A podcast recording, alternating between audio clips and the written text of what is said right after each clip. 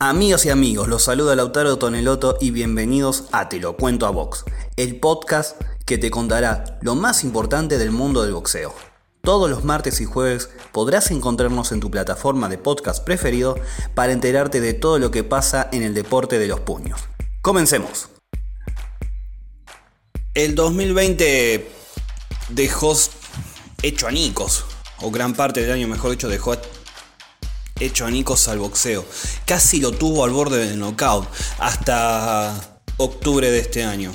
Algunos podrían decir también hasta fines de septiembre, cuando apareció la cartelera de los, hermanos Charlos. A pesar de que había tenido un gran comienzo con la victoria de Tyson Fury y, eh, por ejemplo, el regreso de Jaime Munguía. Sin embargo, fines de septiembre, principios de octubre comienza a revertirse la situación y diciembre parece tener un lindo cierre.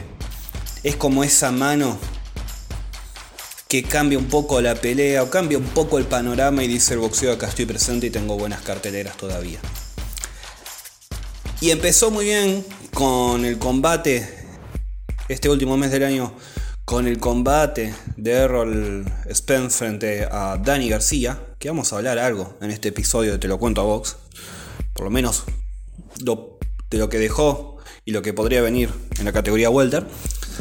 Y continúa este fin de semana en los pesos completos. Regresa Anthony Joshua. Sin ninguna duda, el número 2 de la categoría.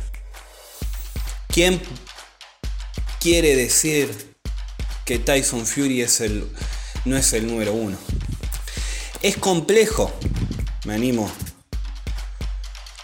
a decir, es complejo encontrar argumentos boxísticos.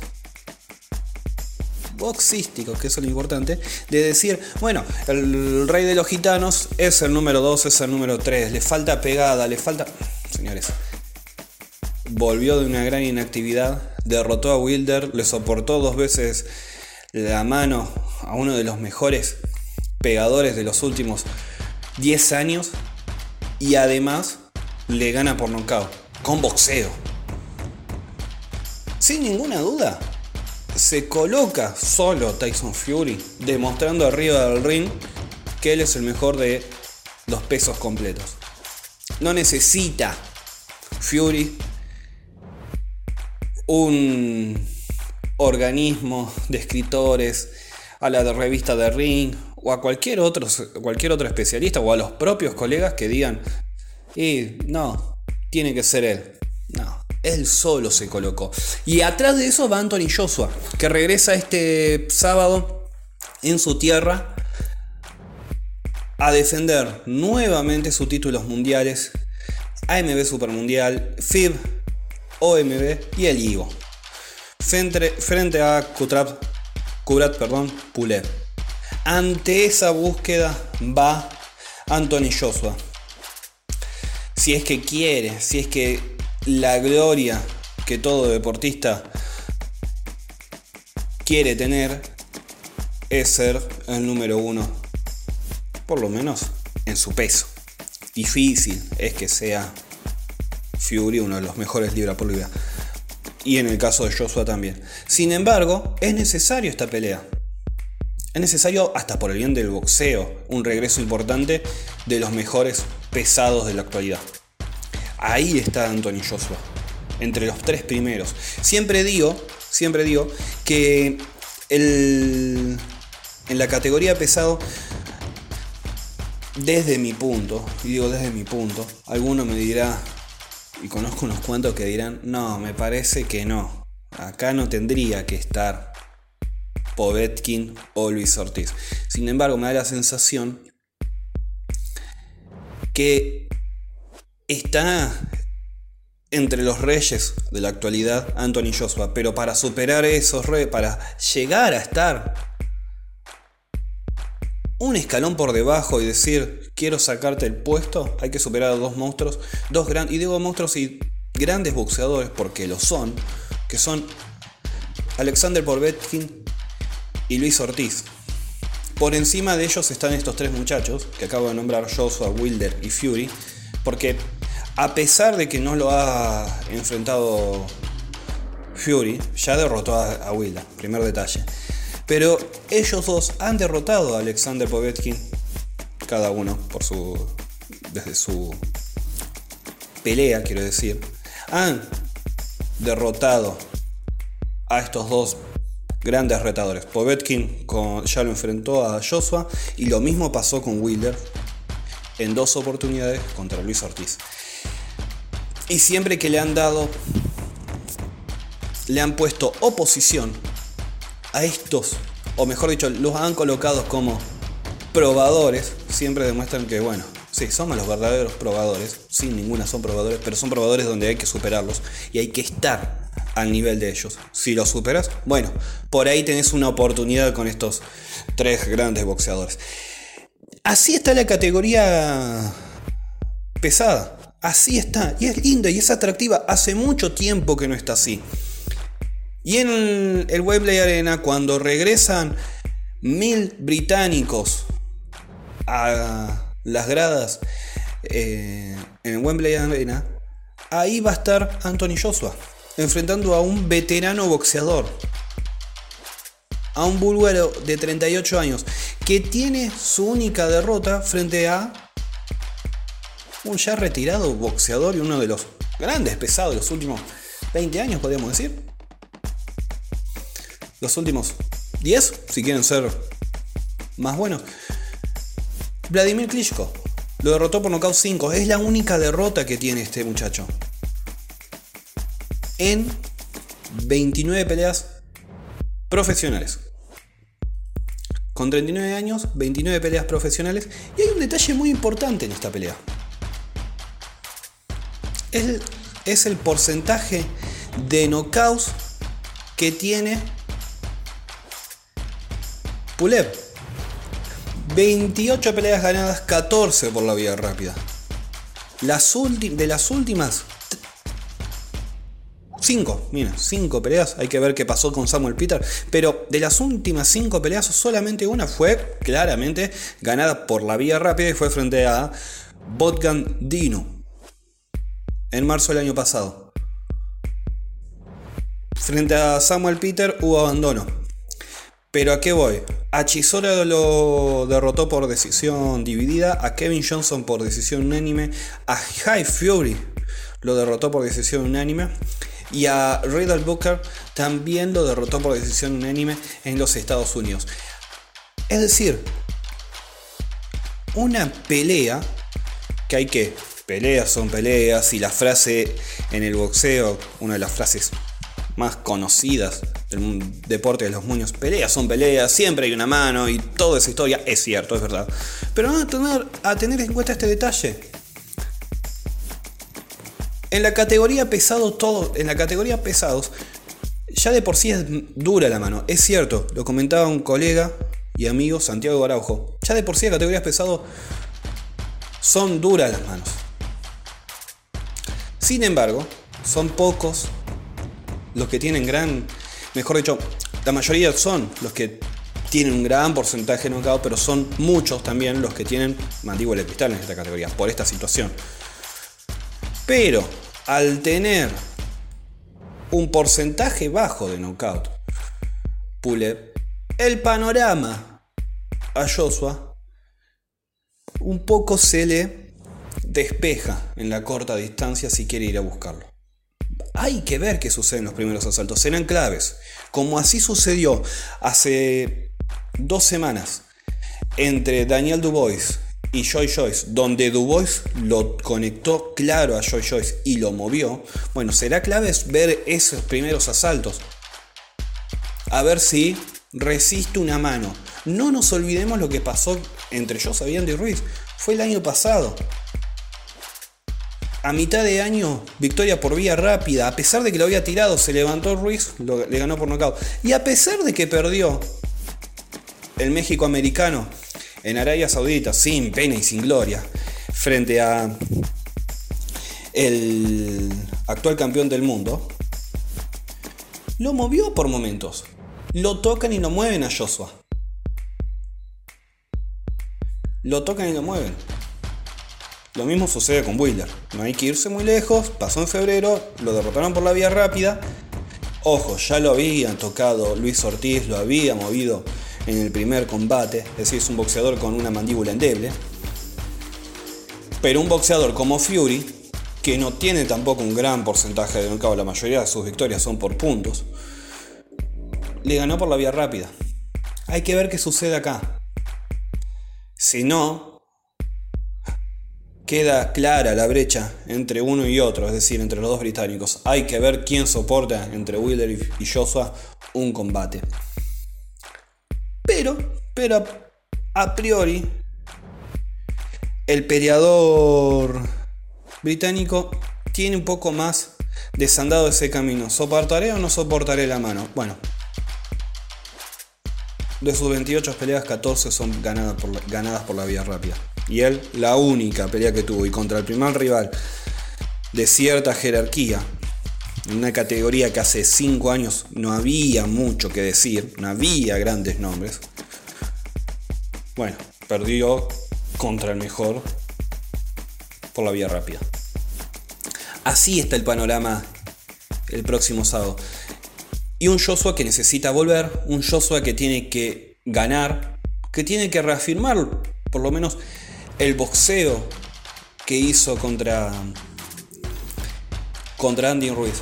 Fue inteligente, vamos a recordar esa pelea, a pesar de que a muchos no le guste, la manera en la que terminó ganando Joshua.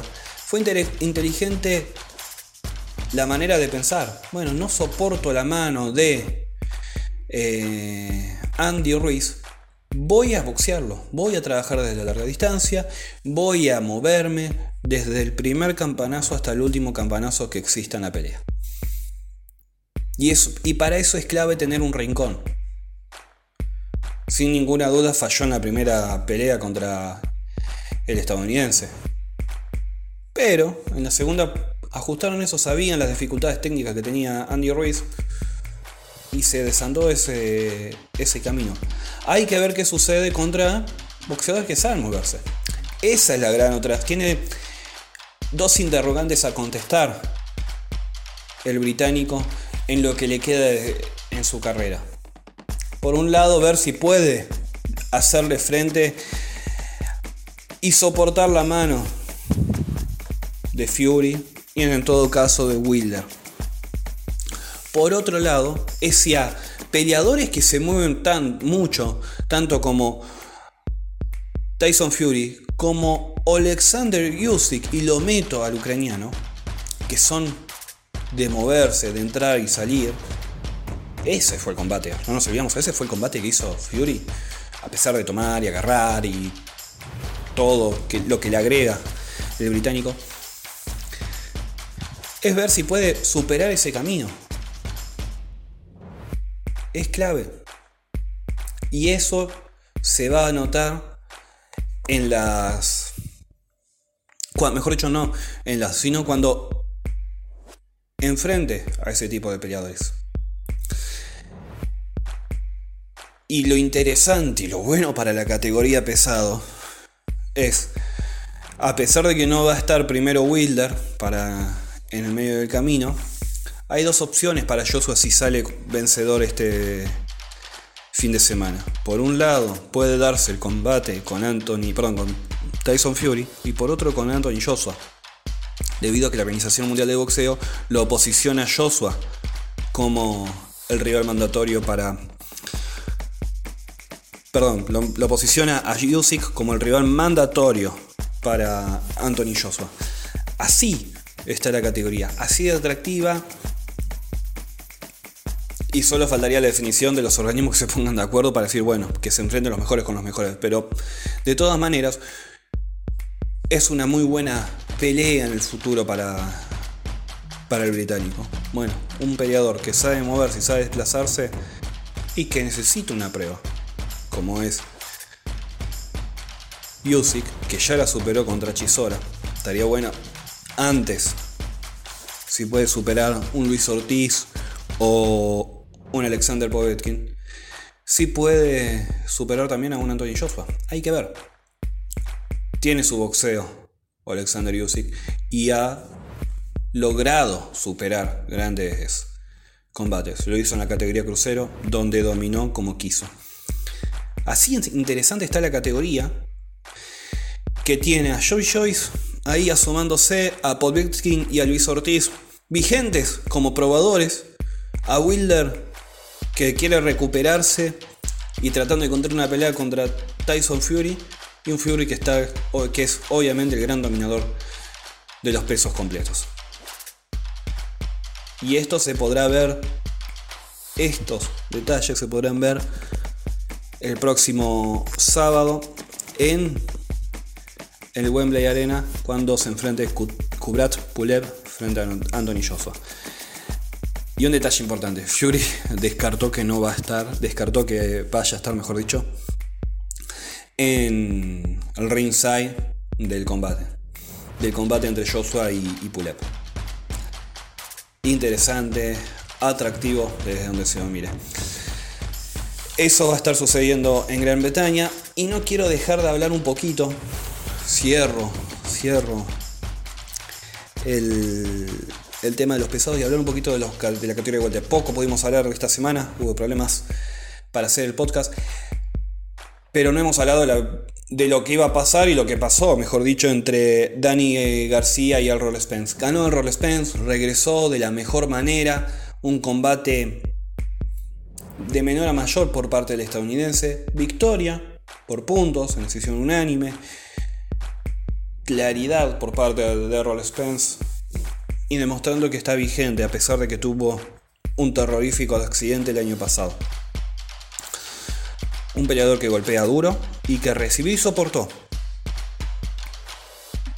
Y también que le hicieron retroceder. Recibió, soportó y retrocedió. Ante un Dani García que realizó un buen papel frente a su compatriota.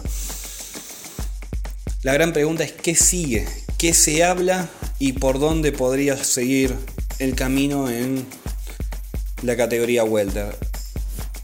Por un lado, y muy importante, los grandes boxeadores de las 147 libras están con PBC, con la empresa de Al Por lo que una pelea entre Spence y Pacquiao es posible.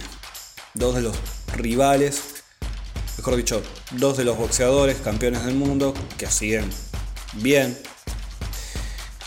A pesar de que de los años por parte de Pacquiao, que dice que va a volver frente a Conor McGregor, hay que ver qué sucede, pero a lo que voy es es una pelea interesante. Y por otro lado, por otro lado, está el interrogante de qué va a suceder con Terence Crawford. No hay dudas, no hay dudas de que un combate entre Crawford y Errol Spence le sirve tanto a Top Rank y a PBC. Es más, Bob Arum ha declarado de, de que sabe por las pocas ganancias que ha tenido PBC que seguramente vaya a buscarlo a Crawford. Lo que hay que ver es si, quiero decir, a Crawford y a Top Rank. Lo que hay que ver es si Terence Crawford va a renovar con la empresa de Bob Si no tuvo ofertas en lo que queda del año y da la sensación que no las va a tener el estadounidense en los próximos días, estaría llevándose primero un bono de un millón de dólares porque no le dieron la pelea que él quería, frente al Roy Spence. Y por otro lado, hay que ver qué sucede. Crawford no hay dudas que gana dinero con Top Rank. Es más, se lleva un millón de dólares limpios. Se lleva un, millón de dólares limpios porque no le pueden conseguir la pelea.